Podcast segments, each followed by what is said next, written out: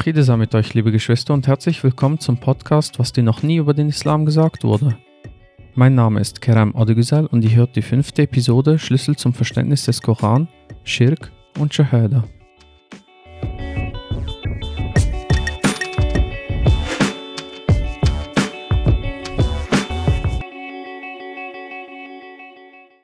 Letztes Mal sprachen wir von den restlichen Schritten der koranischen Hermeneutik und wir hatten das Thema Schirk angesprochen.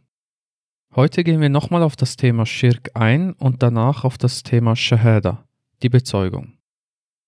Das Thema Schirk ist ein sehr weites Feld. Die Beigesellung hat viele Aufpassfelder und ist auch nicht so ganz einfach zu kategorisieren. Da aber die Beigesellung ein sehr wichtiges Thema ist, möchte ich dennoch versuchen, ein paar Aufpassfelder mitzugeben. Ich erwähnte ja schon einmal, dass die Beigesellung auch mit einer sogenannten kognitiven Dissonanz beschrieben werden kann, also einem in sich widersprüchlichen Zustand, der auf psychologischer Ebene wirkt. Wir wissen bereits aus Sura 4, Vers 48, dass die Beigesellung eine gewaltige Sünde darstellt. Die Beigesellung kann sich aber in vielerlei Formen ausdrücken. So zum Beispiel, indem man sich selbst belügt. Dies wird in Sura 77 zehnmal betont. Lügen ist also im Koran eine vielschichtige Angelegenheit und meint nicht nur bewusste Falschaussagen, sondern auch die Vermeidung von der Entstehung von Lügen. Wer an der Entstehung dieser beteiligt ist, gehört also auch zu den Lügnern, mehr oder minder gewichtig. Ich trage also auch eine Mitverantwortung an der Entstehung oder der Vermeidung von Lügen. Jetzt mag man sich fragen, wieso sollte ich eine Mitverantwortung tragen, wenn ich ja selber nicht lüge? Dies wird eben deutlich an den Versen, in denen das Lügen zehnfach betont wird. In Sura 77 wird immer wiederholt, wehe an jenem Tag den Lügnern. Und dies wird mit verschiedenen Themenfeldern verbunden so zum Beispiel auch der Erschaffung. Erschufen wir euch nicht aus minderwertigem Wasser? Danach setzten wir es in ein verwahrtes Behältnis bis zu einer bekannten Vorbestimmung. So bestimmten wir, und wie trefflich unsere Vorbestimmung ist. Wehe an jenem Tag den Lügnern. Machten wir nicht die Erde zu einer Anhäufung von Lebendem und Toten und setzten in ihr hochragende Verankerungen ein und ließen euch erfrischendes Wasser trinken? Wehe an jenem Tag den Lügnern. Durch das Aufgreifen der verschiedenen Erschaffungsschritte, also die Erschaffung von uns selbst und der Natur, wird hier die rhetorische Frage gestellt, ihr habt das doch gesehen, wieso habt ihr nicht darüber nachgedacht und wieso habt ihr dann die Botschaft verleugnet? Das bedeutet also auch, dass wir über die Natur die Wahrheit sprechen müssen dass wir über die Erschaffung, über die Natur, über uns selbst wissenschaftlich korrekt sprechen müssen. Wir müssen also wissenschaftliche Exzellenz üben, damit wir nicht Lügen über die Natur und über die Schöpfung Gottes verbreiten. Ein weiteres Aufpassfeld ist die sogenannte Selbstlosigkeit. Wenn die persönliche Haltung abhängig ist vom Ausgang der guten Tat, wenn ich also etwas spende in der Hoffnung, dass ich Danke halte oder mir einen Vorteil verschaffe, so begehe ich laut Koran ganz klar Beigesellung. Surah 3, Vers 92 Ihr werdet die Rechtschaffenheit auf keinen Fall erlangen, solange ihr nicht etwas spendet, was ihr liebt. Und was immer ihr spendet, darüber weiß Gott Bescheid. Sura 76, Vers 9. Wir speisen euch nur um Gottes Angesicht willen. Wir möchten von euch weder Entgelt noch Dank. Auch ist es wichtig, inklusiv eingestellt zu sein, das heißt nicht von einem uns und anderen zu sprechen, sondern von einem wir. Betrachten wir Sura 42, Vers 13, so sehen wir, dass die Glaubenslehre und die Lebensweise ad-Din nicht im ausschließenden, sondern im interreligiös verbindenden Sinne gemeint ist. Unsere Wurzeln sind dieselben. Eine brückenbauende Haltung ist schwerer. Und so wird auch gesagt, den Beigesellern fällt es schwer, wozu du sie einlädst. Gott wählt dazu aus, wen er will, der es will, und leitet dazu den, wer sich hinwendet. Genauso wichtig ist es, dass wir unsere spirituelle Erfüllung und die soziale Wohlfahrt erreichen, indem man sich nur auf Gott besinnt. Wichtig ist die Betonung von Wissen in diesem Zusammenhang. Religiöse und auch gesellschaftliche Gesetze müssen also von Kennern der Materie in einem interdisziplinären Verfahren erarbeitet werden, wobei der Koran, das Wort Gottes, als eine Richtschnur gilt. Aber dennoch muss der Staat sozusagen wie religionsneutral agieren, damit sich niemand als Herrn über andere erheben kann. Surah 45, Vers 18 Hierauf haben wir dich in der Angelegenheit auf einen Weg festgelegt. Folge nun ihm und nicht den Neigungen derer, die kein Wissen haben. Wir müssen also spirituelle Demut üben und die Souveränität Gottes als einzige Souveränität akzeptieren. Denn es gibt Menschen, die ihren eigenen erfundenen Glaubensweg haben, der nichts mit der Offenbarung Gottes zu tun hat. Diese Menschen wollen ihren eigenen erfundenen Glaubensweg als den Weg der Spiritualität verbreiten, also sozusagen als Scharia Gottes verbreiten. Surah 42, Vers 21. Oder haben sie etwa Beigeseller, die ihnen als Lebensordnung verordnet haben, was Gott nicht erlaubt hat? Für die Gelehrten bedeutet das also eine erhöhte Selbstwahrnehmung, und für die übrigen Menschen, die keine Gelehrten sind, bedeutet das eine ständige Kontrolle der Gelehrten und ein Abgleich mit dem, was der Koran sagt. Denn wir werden gewarnt in Surah 9, Vers 34. Ihr, die ihr glaubtet. Viele von den Gelehrten und den Mönchen verzehren gewiss das Vermögen der Leute zu Unrecht und weisen vom Weg Gottes ab. Und verkünde denjenigen, die das Gold und das Silber horten und nicht auf Gottes Weg ausgeben, eine schmerzhafte Qual. Sura 5, Vers 63. Ihre Geistlichen und Gelehrten hätten ihnen die sündige Rede und das unrechtmäßige Aneignen von Gütern verbieten müssen. Wie schlimm ist das, was sie begehen. Auch bedeutet das genauso, Gott nicht einseitig zu betrachten, also nicht ihn als Bestrafer zu betrachten und seine Barmherzigkeit außer Acht zu lassen oder ihn nur noch als den Liebenden zu betrachten. Aus diesem Grund heißt es auch in Surah 17, Vers 110, sprich, ruft Gott oder ruft den Erbarmer an, welchen ihr auch anruft, ihm gehören die schönsten Namen. Wenn ich also ein Ungleichgewicht in der Betrachtung der Namen Gottes begünstige, so begehe ich Beigesellung der eigenen Vorstellung über Gott, und so gelange ich dann zu falschen Haltungen. Die wichtigste Frage, die ich mir also stellen kann, ist, wer oder was ist mein Gott? Mein Gott können meine Kinder sein, mein Ehepartner, mein Geschäft bzw. meine Arbeit, mein Ego oder allgemein das, woran ich häufig denke. Und deshalb wird auch im Koran immer wieder betont, dass wir Gottes häufig gedenken sollen. Surah 33, Verse 41 bis 42. O ihr Gläubigen, gedenkt Gottes häufig und lobpreist ihn Tag und Nacht. Auch müssen wir eine konsequente Einstellung haben. Surah 2, Vers 85. Glaubt ihr etwa an Teile der Schrift und leugnet andere Teile ab? Wer von euch aber solches tut, dessen Lohn ist nur Schmach. Und natürlich darf die Ehrlichkeit nicht untergehen. Sura 61, Verse 2 bis 3. Ihr, die ihr glaubtet, wieso sagt ihr, was ihr nicht tut? Es ist höchst unausstehlich bei Gott, dass ihr sagt, was ihr nicht tut. Kurz gesagt ist der Monotheist also laut Koran jemand, der die Menschen kennenlernt, was Empathie, Verständnis und Mitgefühl voraussetzt, aber genauso den kritischen, nüchternen und prüfenden Blick erfordert.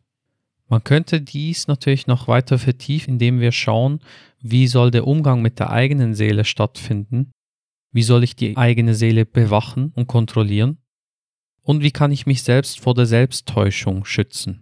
Das würde jetzt aber zu weit gehen.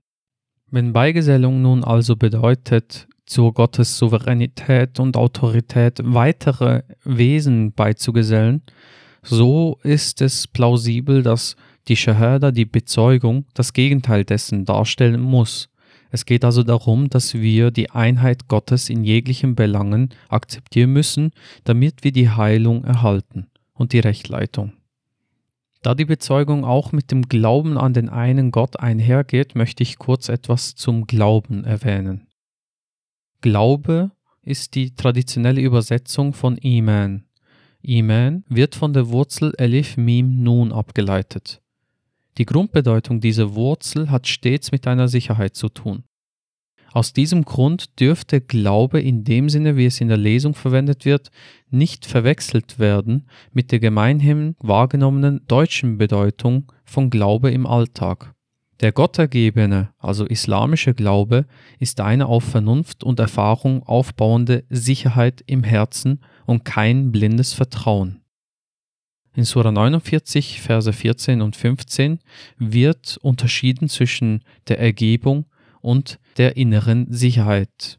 Die Ergebung kommt als erster Schritt und die Überzeugung, die Sicherheit im Herzen dringt erst später in die Herzen ein. In meinem Buchbeitrag zum Buch Muslimisch und Liberal, das im Verlag Piper erschien, mit dem Titel Rückkehr zur Botschaft des Korans durch die spirituelle Wiederauflebung der Shahada, zeige ich auf, dass die Bezeugung nicht nur ein Ausdruck der inneren Überzeugung sein muss, sondern auch die Grundlage einer koranhermeneutischen Exegetik darstellen kann. In anderen Worten zeige ich damit auf, dass je nach Verständnis dieser Bezeugung auch der Koran unterschiedlich verstanden werden kann. Deshalb ist diese Bezeugung sehr zentral.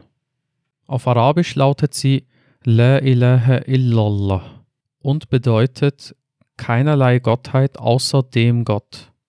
Die Bezeugung wird im Koran in Surah 3, Vers 18 definiert. Gott bezeugte, dass es keine Gottheit gibt außer ihm, auch die Engel und die im Wissen herausragenden, stehend für die Gerechtigkeit.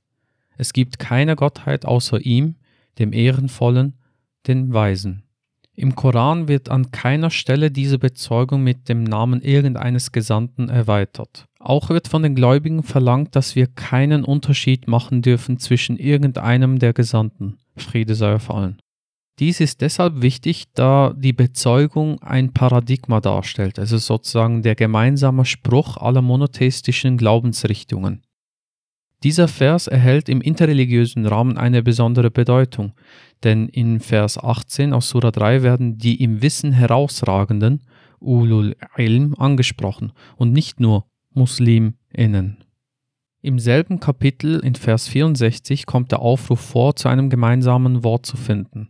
Um es mit den Worten der Islamwissenschaftlerin Katayun Amirpur abzurunden, Wer ebenso an die Vernunft des Menschen wie an die Größe Gottes glaubt, kann nicht seine eigene Religion für die einzig wahre und alle anderen für falsch halten.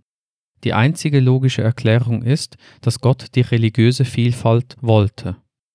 Es besteht also eine gottergebene und somit islamische Motivation, in einen Dialog mit sämtlichen Geschwistern aus allen Religionen und Konfessionen zu begeben.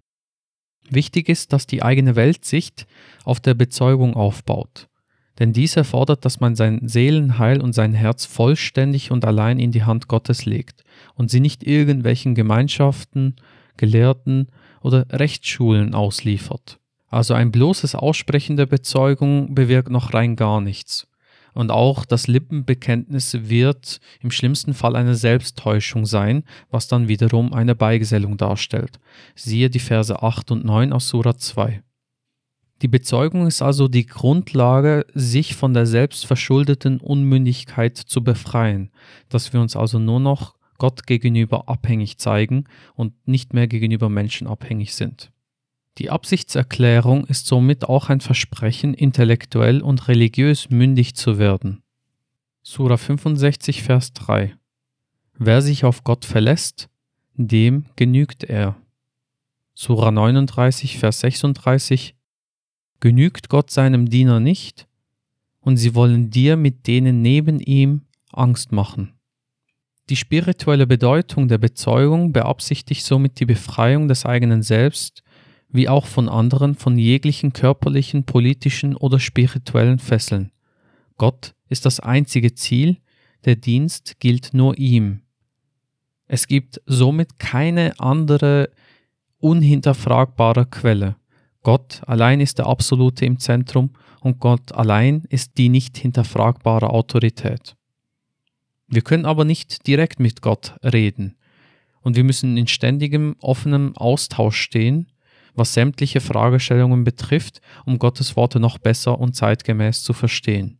Siehe unter anderem die Verse 46 aus Sura 34 und Vers 18 aus Sura 39. Gott als alleinige Souveränität zu akzeptieren bedeutet auch, die Verse 1 und 2 aus Sura 55 genauer anzuschauen. Der Erbarmer lehrt den Koran.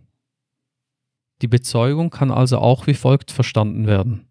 Keine Gottheit außer dem Gott, dem einzigen und wahren Lehrer des Korans. Der Koran wurde nicht nur für eine Elite herabgesandt. Und selbst zu denken ist eine unabdingbare koranische Voraussetzung siehe Verse 54, 17 und 17, 36. Das bedeutet jetzt aber nicht, dass die Tradition komplett verworfen werden muss, denn eine offene Haltung gegenüber jeder Position und somit auch gegenüber der Tradition ist eine wichtige Voraussetzung für die monotheistische Haltung, wie sie vom Koran abgeleitet wird. Surah 10, Vers 39.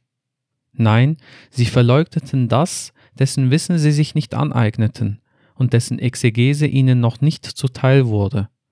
So verleugneten auch diejenigen vor ihnen. Somit kann die Bezeugung auch als Aufruf verstanden werden, sich tiefes Wissen anzueignen, um Deutungen zu verstehen und vorbehaltlos jeder konstruktiven Ansicht aktiv und ernsthaft zuzuhören, egal woher sie stammen mag, egal ob von Gläubigen oder Atheisten. Zusammengefasst zeigen sich Gottergebene aufgeschlossen und entwickeln Geduld, um keine voreilige Meinung zu bilden und um die Wahrheit von Vermutungen abzugrenzen. Das Fazit ist, dass die Bezeugung also eine Theologie nahelegt, die nicht die Religion nach der eigenen Vorstellungen oder nach den Wünschen einer Gesellschaft oder Gruppe definieren möchte, sondern dass dies durch Gottes Buch stattfindet und mit Verstand und einem offenen Herzen geschieht. Ein offenes Herz zu entwickeln ist auch viel schwieriger, als man sich das vorstellen mag. Es ist viel zu bequem, immer demselben Weg zu folgen, auf dem man schon war. Und so wird das auch kritisiert im Koran. Und wenn ihnen gesagt wird, folgt dem, was Gott herabsandte, dann sagen sie, vielmehr folgen wir dem, was wir bei unseren Vätern vorfanden. Auch dann, wenn ihre Väter weder etwas verstanden noch Rechtleitung fanden? Sura 2, Vers 170. Die im Koran oft kritisierte Mentalität, wir haben sowas noch nie gehört oder sinngemäß auch sowas wurde uns noch nie beigebracht oder auch in modernerer Form, das ist das erste Mal, dass nach über 1400 Jahren solch eine Interpretation daherkommt, stellt somit eher eine Bequemlichkeit dar, die der Beigesellung nahe kommt. Man möchte sich nicht der Wahrheit anpassen, sondern man möchte sich die Wahrheit so zusammenschustern, damit der eigene Weg wieder richtig erscheint. Und somit wären wir wieder bei der kognitiven Dissonanz, also bei der Selbstbelügung, damit der eigene Weg wieder als wahr erscheint. Unsere Herzen müssen also mit Gott allein zufrieden sein. Sura 39, Vers 45. Wenn Gott allein genannt wird, schrecken die Herzen derjenigen, die nicht ans Jenseits glauben, zusammen in Abstoßung aber werden Idole neben ihm genannt, beginnen sie sich wieder zu freuen. Die Bezeugung sollte also auch dafür sorgen, dass wir uns nur von Gott allein abhängig machen. Der Gottergebene muss fernbleiben von der Ableugnung Gottes, aber auch von der Ablehnung seiner Zeichen, ob in seinem Buch oder in der Natur, den Himmel und der Erde und in den Menschen. Dies bedeutet, das eigene Bewusstsein so zu schulen, dass die Psychologie die Mentalität der Ableugnung, Kuffer, früh erkannt und abgelehnt wird.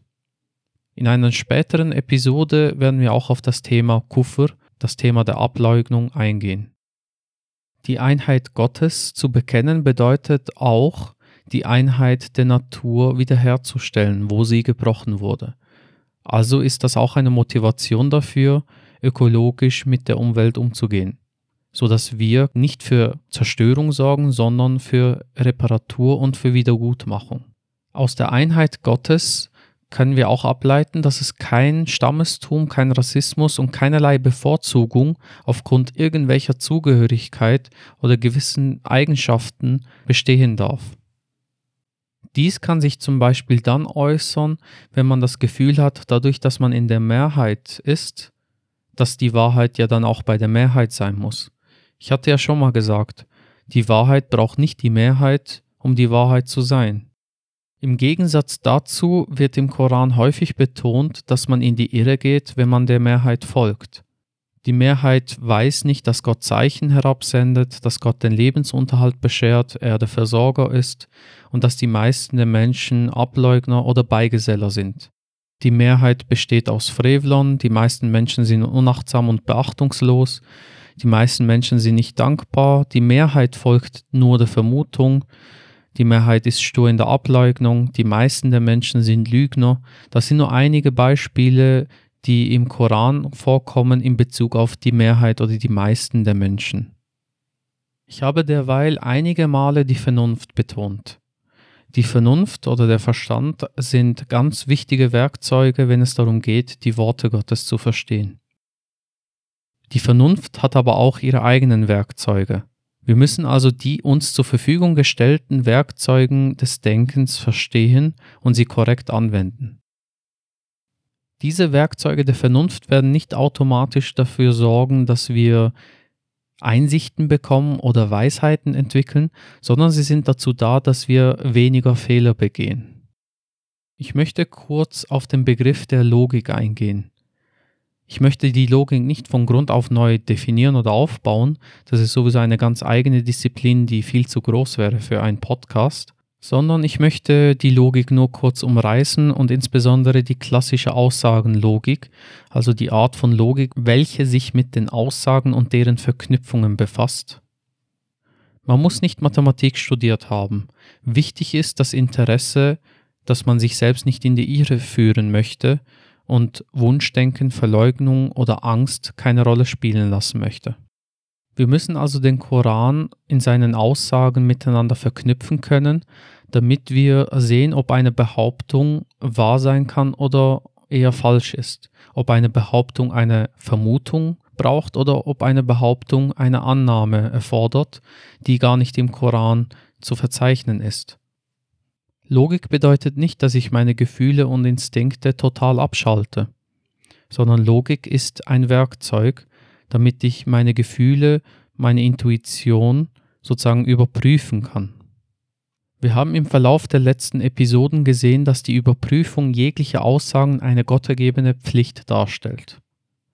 Und um es in den Worten von Bertrand Russell, einem britischen Mathematiker, zu sagen, seit man begonnen hat, die einfachsten Behauptungen zu beweisen, erwiesen sich viele von ihnen als falsch. So möchte ich kurz auf gewisse Fehler eingehen, die man bei Argumentationen machen kann. Sie haben spezielle Namen, aber die Namen bedeuten wenig.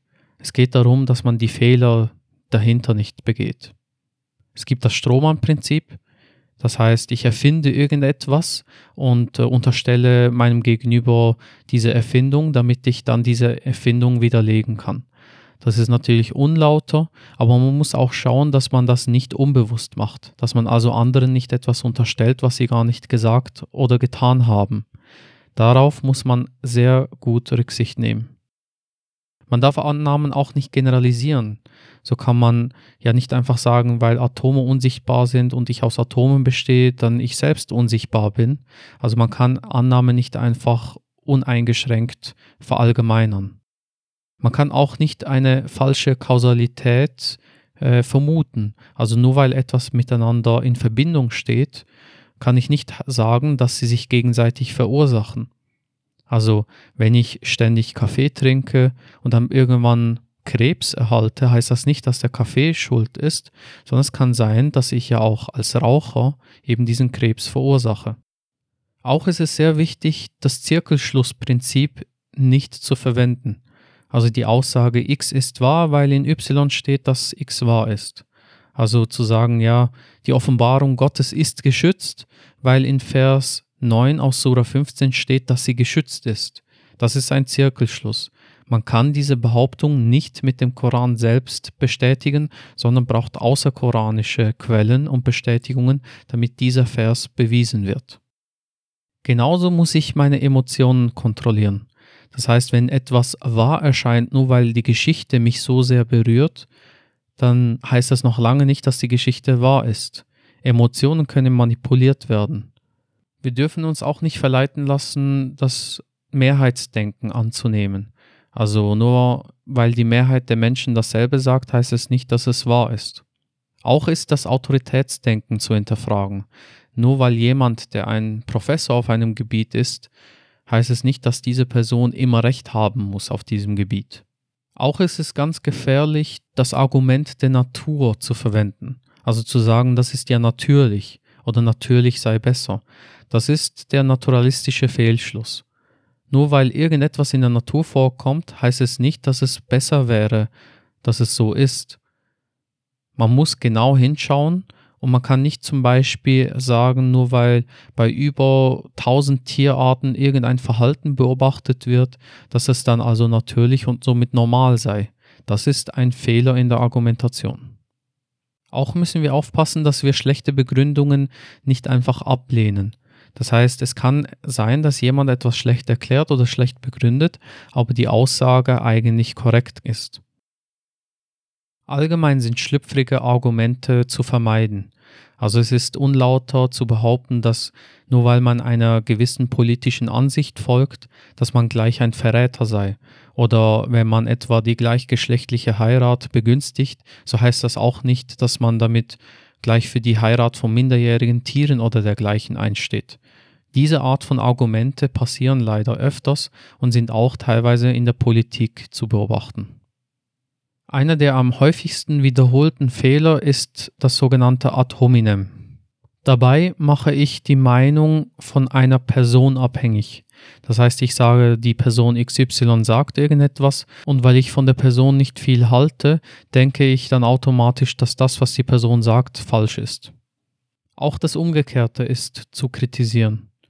Nur weil eine Person irgendetwas sagt und die Person beliebt ist, heißt es noch lange nicht, dass das wahr ist, was die Person sagt. Das machen wir häufiger unbewusst. Deshalb müssen wir hier ganz genau hinschauen. Auch dürfen wir nicht einfach Behauptungen im Nachhinein rationalisieren oder Unwahres einfach wiederholen. Auch gehören Anekdoten und Erfahrungsbeweise in diese Kategorie. Im Nachhinein ist man ja immer schlauer und kann alles perfekt erklären. Aber das ist nicht die Grundlage für Argumente. Auch etwas, was sehr oft wiederholt wird, ist, wenn etwas zu komplex erscheint. Also wenn etwas unverständlich erscheint, zu schwierig erscheint, dann kann es ja auch gar nicht richtig sein. Also der Koran ist zum Beispiel kein Buch, was Mathematik beinhaltet oder der Koran ist auch kein Buch, was Musik beinhaltet, weil es ist ja zu komplex für den einfachen Menschen. Das ist kein Argument. Die Welt an sich ist komplex, aber dennoch ist die Wahrheit in dieser Komplexität versteckt. Es ist also eine Herausforderung an uns, dass wir diese Komplexität verstehen und entschlüsseln. Auch dürfen wir nicht schwarz-weiß Vereinfachungen begehen. Wir dürfen also nicht sagen, entweder ist die Aussage wahr oder sie ist gänzlich falsch. Es kann sein, dass ein Teilbereich der Aussage oder der Behauptung auch wahr ist. Das müssen wir genauer analysieren und den logischen Fehler nicht begehen. Die Vernunft zu verwenden bedeutet auch nicht selektiv vorzugehen. Also ich kann mir nicht einfach etwas herauspicken und wählen und mir dann denken, ja, das ist ja genau das, was ich brauche, sondern ich muss vollständig und gewissenhaft vorgehen. Wir müssen uns stets bewusst sein, dass die Beweislast beim Behauptenden liegt und dass Mehrdeutigkeit kein Grund ist, etwas abzulehnen. Auch sind falsche Kompromisse etwas, was häufiger unbewusst geschehen. Falsche Kompromisse können wir zusammenfassen als die Hälfte von falsch und wahr ist immer noch falsch. Wir müssen also sozusagen immer bei der Wahrheitsfindung bleiben. Heute sprachen wir über die Beigesellung und über die Bezeugung und über die Werkzeuge der Vernunft. Damit können wir sehen, dass den Koran zu interpretieren also ein analytisches Denken erfordert. In anderen Worten handelt es sich hierbei um eine analytische Koranhermeneutik. Wir müssen also kombinieren und Schlussfolgern, damit wir die Verse auch korrekt verstehen können. Nächstes Mal behandeln wir, so Gott will, den kulturellen Kontext und den psychischen Hintergrund, den wir als Lesende der Worte Gottes mitbringen. Dabei gehen wir darauf ein, wie Gott anders rechnet und werden anhand des Kopftuchs als Beispiel sehen, dass die Sprache und unsere Denkweise in der Sprache eine enorme Rolle spielt. Dabei werde ich auch ein weiteres Beispiel angeben, wie die Koranverse analytisch miteinander kombiniert werden können und werde dies am Beispiel des Kriegsthemas aufzeigen. Wenn ihr euch vorbereiten möchtet, sind das die Seiten 158 bis und mit 177 in meinem Buch, das auf arrahman.de erhältlich ist. Vielen herzlichen Dank fürs Zuhören. Ich wünsche euch alles Gute und Gottes Segen und denkt dran, Gottergebenheit bedeutet Vernunft und Hingabe. Friede sei mit euch. Dein Blick scharf, wenn du ein Mu'min bist. Wenn man die Wahrheit kennt, ist alles andere unrichtig. Null Interesse an dem Schmuck dieser Erde. Ich will gute Werke machen und mich nur niederwerfen. Weder ein schnelles Auto, weder viel Geld, weder ein Haus. Was ich will, ist Gottes Wohlgefallen. Ich will El raus. Ich will Paläste im Jenseits, doch es tut mir weh, wenn ich sehe, wie die Menschheit stehen bleibt. Wen willst du warnen? Sie kehren um und gehen, die meisten von ihnen wollen nur das vergängliche Leben. Ich bin geduldig, doch an der Unwissenheit unserer Zeit bin ich nicht schuldig. Ich richte mein Antlitz auf die Diener, die Bescheid wissen, die in ihren Gebeten außer Allah niemand einmischen. Nur eine Erinnerung für die Gottesfürchtigen. Ihr seid die angesehensten bei den Lobenswürdigen. Das Diesseits ist vergänglich. Alles Lob gebührt Gott, dem Herrscher aller Welt. Nur was bei ihm bleibt, ist beständig. Er ist der Erste ohne Anfang und der Letzte ohne Ende. Das Diesseits ist vergänglich. Alles Lob gebührt Gott, dem Herrscher aller Welt. Nur was bei ihm bleibt, ist beständig. Er ist der Erste ohne Anfang und der Letzte ohne Ende.